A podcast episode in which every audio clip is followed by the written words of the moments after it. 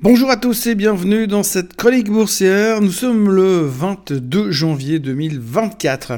Le S&P 500 a donc terminé sa semaine au plus haut de tous les temps. C'est l'aboutissement d'un rallye qui s'est mis en place au début du mois de novembre, jusqu'à nous avons pris conscience que les taux allaient baisser. Bon d'accord, c'est pas vraiment pour ça que le S&P 500 et le Dow Jones ont battu des records, puisque si on en croit les chiffres économiques et les déclarations de la semaine dernière, il faudra trouver autre chose à faire en mars que regarder les taux baisser. Mais c'est pas trop grave puisque depuis quelques jours, on a trouvé autre chose pour justifier la hausse, l'économie qui cartonne et la tech qui est vraiment une révolution. J'aurais euh, l'impression de radoter si je revenais encore une, fois sur euh, euh, la raison du pourquoi et du comment nous sommes montés depuis le 1er novembre, mais en même temps, il est important de remettre un peu de contexte pour essayer de bien comprendre où nous en sommes aujourd'hui. Tout d'abord, ce qui a initié ce rallye de fin d'année aurait clairement été la baisse des taux à venir. Powell avait clairement laissé entendre que la hausse était a priori terminée, que si tout allait bien et que les chiffres économiques se comportaient correctement, il pourrait éventuellement commencer à baisser les taux pour éviter que l'économie ne sombre pas dans une récession bien pourrie. À partir de là, la réflexion était assez basique, taux qui baisse égale action qui monte. Dans le plan de marche de Powell et ses amis, on parlait de trois baisses en 2024. Je n'invente rien, c'est le fameux dot plot qu'il disait. Mais comme d'habitude, nous, dans le monde de la finance, on essaye quand même d'être plus fort que la Fed. Alors on s'est dit, trois baisses de taux en 2024, c'est quand même pas terrible. Alors on va parier sur 6 ou 7, ça fera quand même plus classe. Et on va dire que la Fed va commencer à baisser les taux en mars, histoire que l'économie reparte à fond le plus rapidement possible. Et on a ajouté maintenant que l'inflation est vaincue.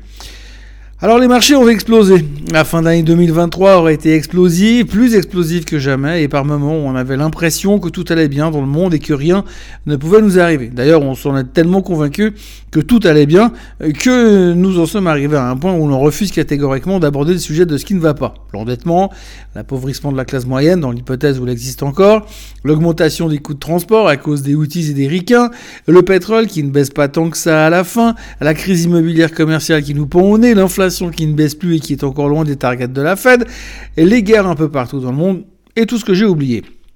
Toutes ces mauvaises nouvelles latentes qui menacent de nous péter à la gueule n'entrent même pas dans la réflexion des traders et autres investisseurs puisque la seule chose que l'on voyait, que l'on attendait, c'était la baisse des taux. Et puis, soudainement, depuis deux semaines, les chiffres économiques ont commencé à nous montrer deux choses.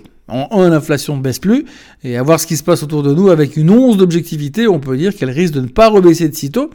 Et en deux, les banquiers centraux qui avaient laissé entendre qu'il y aurait euh, trois baisses de taux en 2024, le dot plot encore, on commençait à se dire que l'on s'était un peu emballé et que le nombre de baisses et la date de la première baisse avaient été un peu surjoués quand même. Soudainement, en début de semaine, on a commencé à se dire que le mois de mars, ça allait être compliqué et que si baisse d'ici Noël, ça venait carrément de la science-fiction.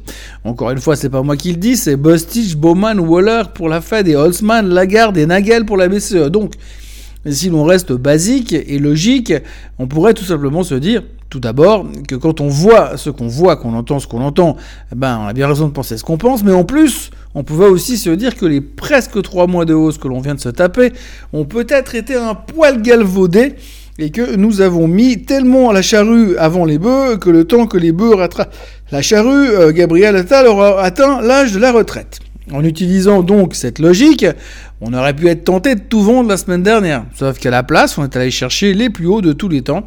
Et que ce matin, les futurs sont encore en hausse et laissent à penser, euh, comme toutes les statistiques le montrent, ou presque, que ça va encore continuer de monter. Bon, ça n'est pas une surprise, puisque la quasi-totalité des banques d'affaires de la planète avaient prévu que ça monterait en 2024 et que le consensus est blindé sur le sujet. Le seul problème, c'est la raison. La raison pour laquelle nous devrions monter. Selon nos prévisions de la fin d'année dernière, les taux devaient baisser, l'inflation mourir et l'économie redémarrer. Et tout ça sans que l'inflation reparte violemment à la hausse, bien sûr. Le problème, c'est que ça n'est pas tout à fait la direction que ça prend. Il fallait donc rapidement trouver une motivation pour justifier la hausse et noyer le poisson, sinon il y avait péril en la demeure. Mais heureusement, Heureusement, il y avait l'intelligence artificielle et les Magnificent Seven pour nous sauver les fesses et nous donner un tout nouveau narratif qui nous permettait et nous permettra, en tout cas on l'espère, de ne plus trop parler de l'inflation ou des taux. Cette fois, on se concentre sur la croissance de l'économie de croissance. Alors il est vrai que dans un monde normal, un, monde normal, pardon, un monde réel, On aurait pu se dire que nous étions montés un peu vite sur pas grand chose et qu'en plus euh, notre scénario ne fonctionne pas comme prévu. Mais cela aurait voulu dire rendre les gains euh, de ces derniers mois et c'était quand même plus simple de changer le narratif. Nous sommes donc passés de les taux vont baisser et la fête sera à nouveau notre ami à c'est quand même trop cool l'intelligence artificielle ainsi que toute la croissance et la hype qui va autour. On s'est tellement convaincu que de cette nouvelle thématique, un peu réchauffée quand même, que nous sommes parvenus à battre des records historiques. Il est vrai que depuis que Taiwan s'est mise ont publié leurs chiffres en milieu de semaine, on s'est rendu compte que la croissance de l'IA et les multiples utilisations qui vont aller avec vont faire exploser l'économie. Peut-être pas là tout de suite, mais à un certain moment, c'est sûr. Non, parce que si les indices comme le S&P, le Nasdaq ou le Dow Jones atteignent des niveaux records, ça n'est pas le cas des indices sectoriels. Mais alors pas du tout. Aujourd'hui, nous battons des records à la hausse parce que les titres qui montent sont les plus gros du marché et que par la magie des pondérations, on n'a pas d'autre choix que de faire monter les indices. Aussi, donc Nvidia a augmenté sa capitalisation boursière de 200 milliards depuis le début du mois et l'intelligence artificielle est officiellement le remède contre absolument tout. C'est un peu comme les petites annonces qu'on trouve dans les journaux avec des marabouts qui vous font le retour de l'être aimé, qui vous trouvent du travail et qui réparent les voitures à distance. L'intelligence artificielle, c'est pareil.